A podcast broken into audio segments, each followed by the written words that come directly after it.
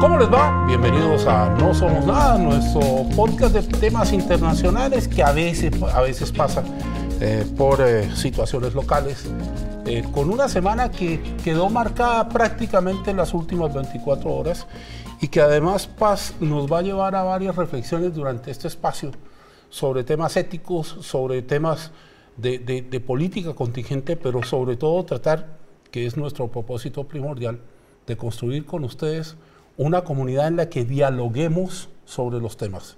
Eso se vuelve un mantra cuando uno lo dice, pero es el objetivo que tiene este programa, que de pasada tengo que decirle que no corresponde lo que Paz o yo digamos a la línea editorial de Canal 13 y que por eso mismo lo que Paz y yo decimos nos toca a cada uno si es el caso. Paz, ¿cómo estás? Buen día. Bien, ¿cómo estás tú, Carlos? Bien, estoy revisando cosas, como decía mi profe de periodismo, que cuando decía que cuando uno quería hablar tenía que revisar.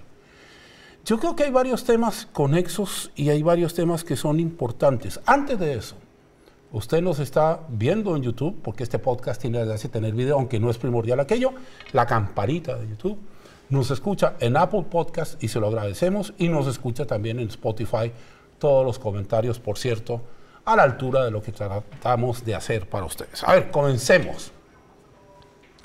Si hay un país en el mundo que se ha dado a sí mismo la calidad de faro de Alejandría de la democracia es Estados Unidos, que va por el mundo diciéndole a todos los países del planeta, su democracia es válida, su democracia no es válida, usted debe hacer esto, usted debe hacer aquello, que en alguna época impone sanciones de acuerdo a lo que está pasando en el mundo, estoy diciendo simplemente lo que hace, pero que yo creo que ayer recibió un masazo casi equivalente al masazo del asalto del Capitolio de enero hace, hace un par de años. Eh, la acusación contra Donald Trump, expresidente de los Estados Unidos, el 45, si no está, el 45, va a abrir escenarios absolutamente insospechados e impensados. ¿O estoy muy perdido yo en el espacio? Yo no estoy tan segura. Me gustaría pensar como tú. Yo, yo tengo algunas dudas, ¿sabes por qué? Porque mm, este caso, eh, que la gente ya conoce bastante de qué se trata en su sustancia, eh, constituye una ofensa que comparado con otras causas que Donald Trump tiene, que son muchas, no es grave. Es básicamente una, lo que en Chile podríamos decir es una, es una boleta ideológicamente falsa, una boleta de campaña, más o menos. Em, es, un, es un pago, una contribución de campaña no declarada y esa contribución en realidad lo que consistió es el pago de un soborno. ¿Puedo hacer un matiz? Sí, dale. Es una boleta ideológicamente falsa emitido por un candidato presidencial de los Estados Unidos y a su vez con un engaño mediante con respecto a de dónde salió esa plata. Sí. Y eso, por lo menos desde, desde este lado de la mesa, significa un problema de proporciones porque ataca la credibilidad total del sistema. No es cualquier persona la que emite esa boleta. Sí, pero pasa lo siguiente, es que yo, yo ¿desde dónde lo miro yo? Mira, eh, es posible, eh, a pesar de esto es obviamente es histórico porque es el primer presidente que ha sido criminalmente acusado, etcétera. Eso es muy importante. Eh, esto comparado con las otras ofensas no es tan grave. Y hay una defensa buena que él tiene, que es que el gasto, e, esa es la defensa probablemente que él va a tener. Nosotros no conocemos todavía los cargos, se van a saber la próxima semana. Lo más probable es que la defensa de Trump alegue que este gasto él lo habría hecho de todas formas en un contexto no de campaña para tratar de evitar la humillación de su familia. Eso es relativización, con el perdón tuyo. No, no, sí, no es la, no, no, digo, no el mía, argumento, la defensa no es mía. El argumento es relativista porque la infracción, cualquiera delito, se comete en un momento, en un lugar determinado. Yo no puedo decir, y digo delito porque el gran jurado en Manhattan lo considera delito, no lo estoy diciendo yo, lo está diciendo una instancia judicial de los Estados Unidos, para que nadie después diga, este señor dijo. No, hay una instancia judicial de Estados Unidos que considera que el señor Trump actuó delictualmente y por eso se lo acusa. Que se haya hallado culpable es otra cosa.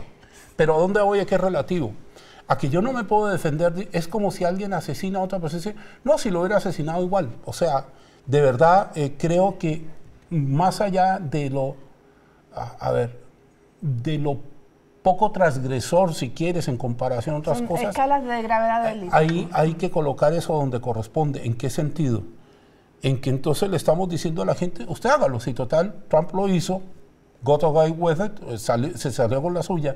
A mí lo que me preocupa, Paz, es la polarización que esto va a producir. Sí, por supuesto. Bueno, yo solamente te digo que en realidad eh, esto es una ofensa electoral, por eso es distinto de otro tipo de delitos contra las personas o delitos, por ejemplo, contra la democracia, poner en peligro la vida del vicepresidente, de los congresistas.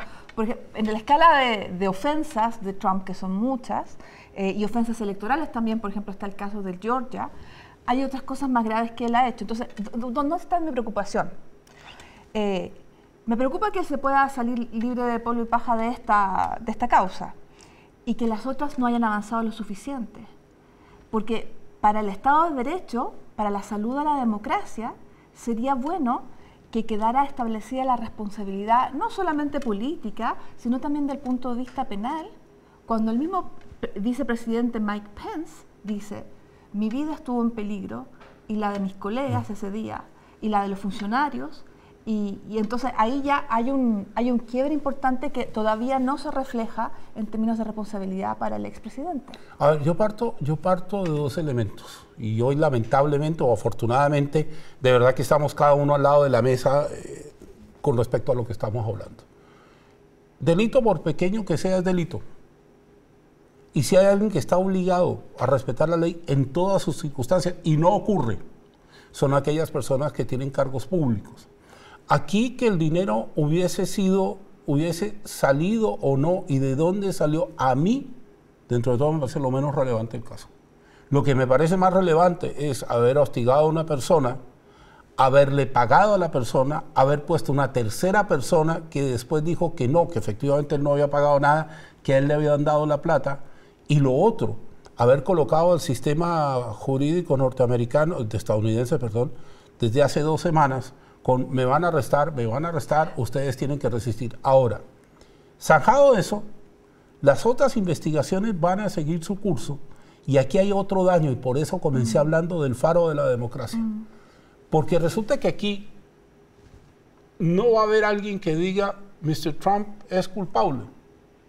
No, va a haber muchas explicaciones políticas que van a entrampar todo y finalmente va a resultar que el asedio al Capitolio, por tomar en la otra, seguir la escala de gravedad, va a ser menos relevante que lo que estoy diciendo desde el comienzo. Ahora, ¿qué me pasa a mí con esto?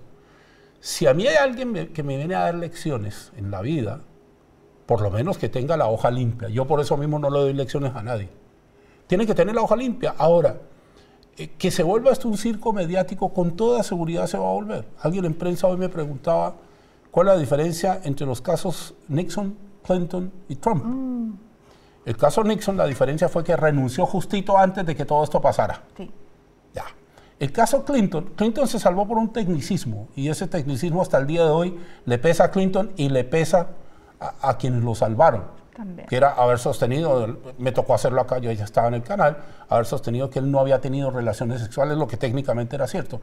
Pero en el caso de Trump, lo que es particularmente complicado es que estuve averiguando, lo dice la BBC, no lo digo yo, es que no hay ningún impedimento para que se presente como candidato y aún más, siendo condenado, mira lo que voy a decir, no hay ningún impedimento para que ejerza desde la cárcel si es el caso.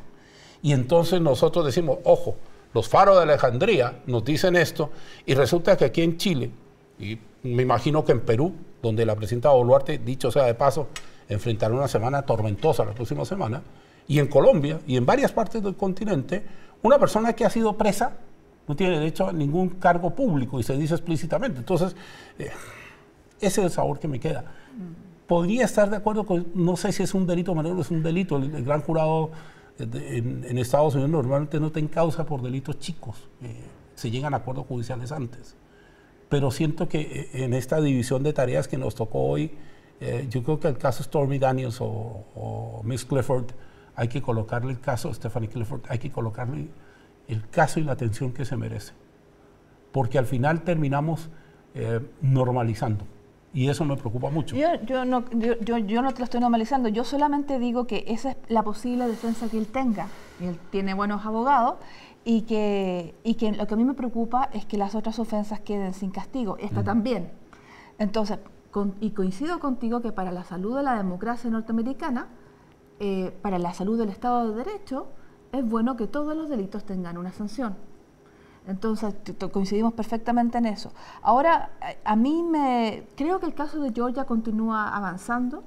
Eh, que ese además está bastante claro, y también siendo una ofensa a las, eh, a las leyes de, bueno, no solamente a las leyes del Estado de Georgia, sino que a las leyes del Estado del, federales como tales. Eh, y recordemos, es el caso donde él dice, consígueme los votos, como sea, que faltan para no quedar en déficit su, su candidatura, que en ese momento él intentaba seguir con la tesis de que él había ganado en vez de perdido. Y la, y la sigue manteniendo y la sigue manteniendo, exactamente, que es una forma de, atacar la legitimidad del gobierno actual. Ahora, para ser bien justo, yo me parece, intento ser justo, el argumento de Donald Trump contra lo que estamos conversando es que es una cacería de brujas, que nunca se había hecho una cacería de esa magnitud, que Estados Unidos está en manos de la izquierda radical, y estoy repitiendo lo que él dijo, mm. y además que Estados Unidos a partir de ayer se convirtió en una nación tercermundista eh, ha dicho además eh, el señor expresidente eh, que finalmente el fiscal Bragg es un corrupto y que lo están persiguiendo para ayudarle a Joe Biden a ganar la reelección. Eso es lo que ha dicho él en su defensa. Lo tengo que consignar. no, sé si quieres articular sobre eso. a mí me llamó la, a mí me llama la atención lo siguiente, que en el fondo, si es que él llegara a, con esta defensa a decir que no es un delito propiamente electoral porque él habría pagado el dinero de todas formas, que es la defensa más probable, Em, entonces hay un, hay un tema ahí porque, em, bueno, va a quedar reforzada su narrativa de que él es una víctima, como ha dicho, de una conspiración. Y me llama la atención que en, Ron DeSantis, que es el, otro posible candidato con más chance del lado republicano, eh, refuerza esa narrativa de Trump, de que él es una víctima de una conspiración, además con un tinte em, particular porque dice que, esta, que en el fondo esto habría sido orquestado por George Soros. Eh, Personaje de barras. Entonces, eh, no sé, porque al señor Soros le echan la culpa de tantas cosas, no sé qué tenga que ver George Soros con el, con, en este momento con, con, todo el proceso judicial y el, trabajo de la fiscalía, yo creo que no, pero bueno, eh, la narrativa es muy importante. Entonces, a mí me preocupa, como dices tú, que una persona que, está acusada criminalmente, o en este caso por eh, todo este proceso que estamos comentando, eh, tenga la posibilidad de seguir adelante. Y realmente el daño que se busca hacer acá, o el daño que se puede obtener, más allá de, cómo avanzan las cosas legalmente, eh, hay un daño reputacional. Y en ese caso al señor De Santis tal vez le convendría. Yo quiero dejarlo hasta acá porque tampoco quiero que se nos vuelva un diálogo sobre Donald Trump, tampoco quiero que usted entre a tratar de interpretar si es que estamos a favor o en contra, porque ese no es nuestro trabajo. Lo cierto del caso es que son señales que preocupan. ¿Cómo es preocupante el segundo tema de hoy? Eh, se ha hablado mucho esta semana de inteligencia artificial. Parece que todos descubrimos que existe una cosa que se llama ChatGPT, que hay unas plataformas que uno le dice en texto que construyan una imagen, eh, personalmente estuve jugando con una de ellas y provoqué un par de Picassos y Dalíes dentro de lo que quería hacer. Pero yo sí quiero hacer un punto junto a ustedes de lo siguiente.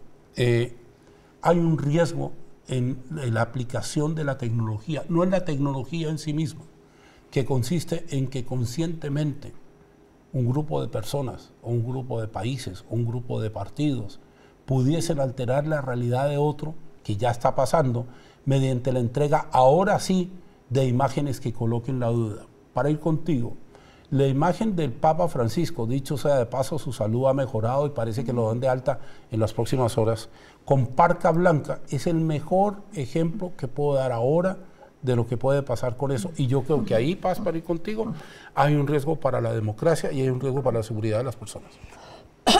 Bueno, esto es lo que tú dices, está, nosotros estamos totalmente de acuerdo, de hecho, porque el riesgo es entregar información que puede ser gráfica o de la otra, que parezca veraz, pero que en realidad no lo es.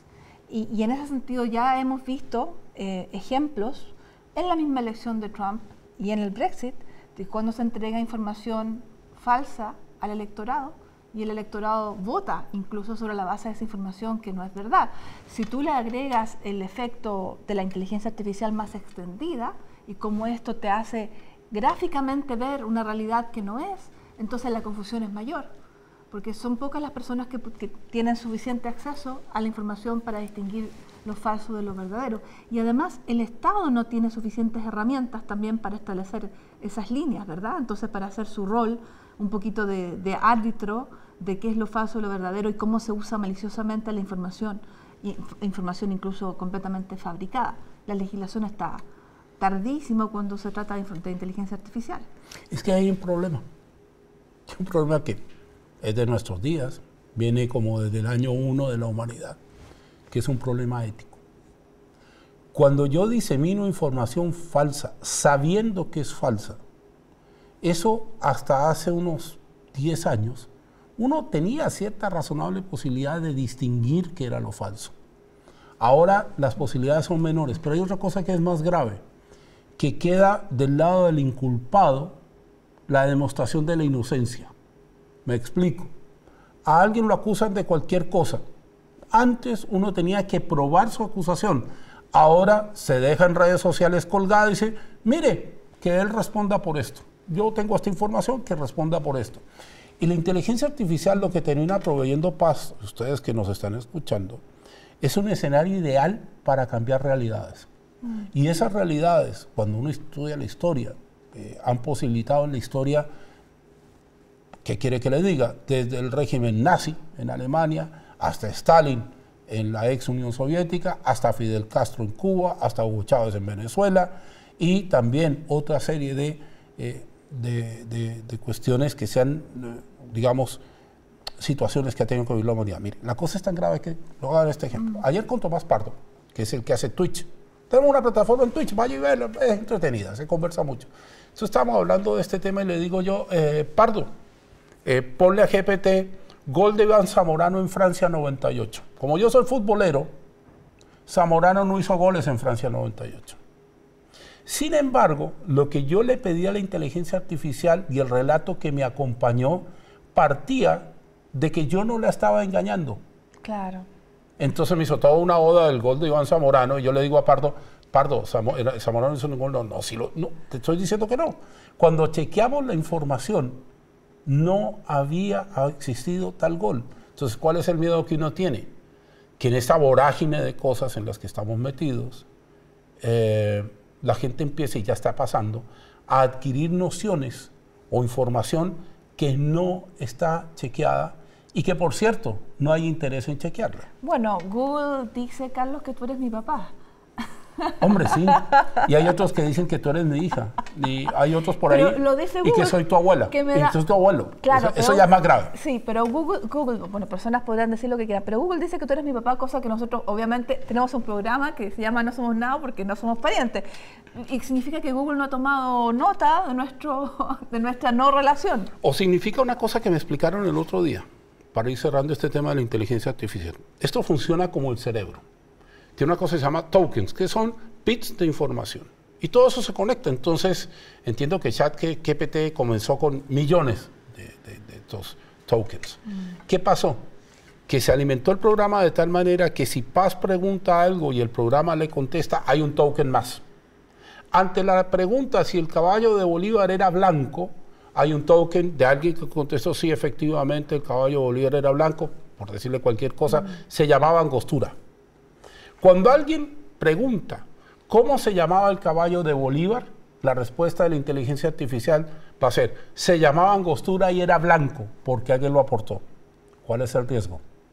¿Qué pasa si una multitud de personas o personas de interés entran y alimentan y diseminan una información falsa? Entonces ahí hay un tema que, que lo queremos compartir con ustedes que tiene que ver, por favor, si es el caso, no nos crea. Es que si a usted le suena algo que no es real, no lo crea. Vaya, busque, consulte, porque estamos al borde de algo que puede desembocar en muy tristemente en otras cosas. Una cosa es el avance, pero el avance siempre en la historia de la humanidad ha provocado cambios y esos cambios a veces no han sido tan afortunados. Bueno, una cosa es la herramienta y otra cosa es la utilización. Eso es. Y, y además, eh, yo coincido contigo que aquí hay un dilema ético. Eh, y te voy a mencionar, voy a mencionar un detalle.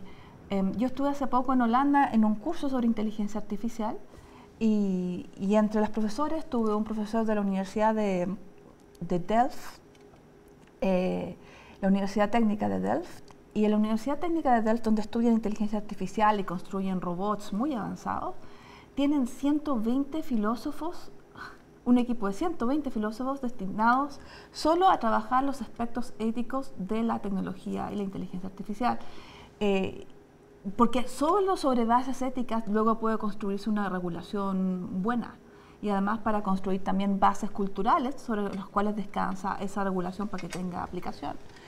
Eh, a mí me llama la atención porque es, es, una forma de pensar cómo normar una nueva realidad que parte sobre el pensamiento eh, y no simplemente sobre una decisión de los legisladores aislados de, de cómo funciona el pensamiento humano. Eh, porque definitivamente sobre esto no hay vuelta atrás. Es que el fin no justifica los medios.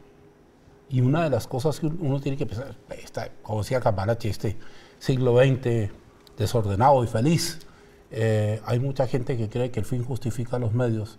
Yo soy de los anticuados que dice que el fin no justifica los medios y que los medios, entendidos nosotros, tenemos la obligación de transmitirle a usted sobre los peligros que se puede enfrentar. Definitivamente, y, lo, y para, para, cerrar ese punto, el peligro de esto es que la inteligencia artificial eh, en cierto punto funciona por sí sola, es decir, toma ¿Sí? los datos y, y, y, luego eso despersonaliza, deshumaniza el resultado. No es que el resultado lo dio la máquina. Entonces, y aunque el resultado sea falso, sea malo, sea negativo, afecte a alguien, entonces no hay responsabilidad. Si es una máquina quien entrega el resultado, no hay cómo atribuir responsabilidad y nadie paga si se comete un daño a alguien. Lo mismo que le decían a uno de niño, lo vi en la televisión y la televisión se convertía en el gran árbitro.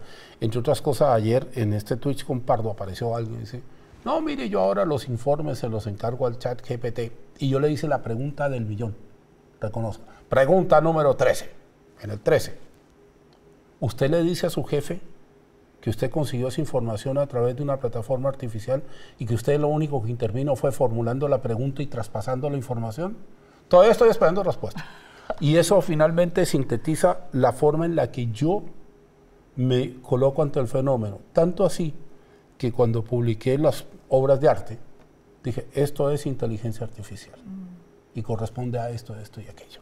Oigan, hoy estuvo rico el programa hoy. Estuvo bueno, sí. Eh, eh, empezamos separados y terminamos más o menos juntos, lo cual es bueno.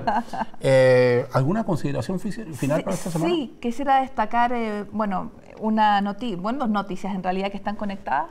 La visita, la primera visita al extranjero del rey Carlos III a Alemania, como una forma de reparar las relaciones entre los dos países, entre, en realidad entre el Reino Unido y el bloque europeo post-Brexit.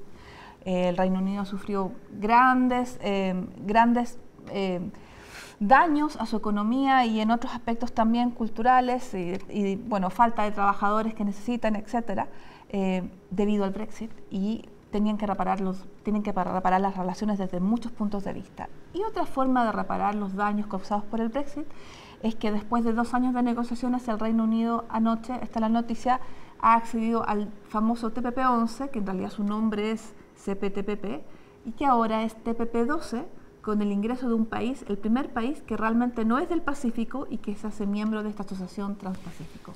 Lo cual nos lleva a la eterna reflexión aquella de que los mercados son lo que los hombres crean y no lo que la geografía entrega. Correcto, muy correcto. Y es la esperanza del, del gobierno de Sunak es que esta asociación con una región a la cual ellos geográficamente no pertenecen, les ayuda a compensar el déficit de su economía, que es bastante severo. Bien, a nombre de Manuel Roa, que está acá arriba nuestro en el switch, a nombre de nuestros compañeros que están abajo, ponen la mesa, los micrófonos, a nombre de Juan Zárate, soy Carlos Zárate. Este fue, si yo no estoy mal, el episodio 24 de No Somos Nada. Esperamos sus comentarios, que estén muy bien, buen día. Hasta la próxima.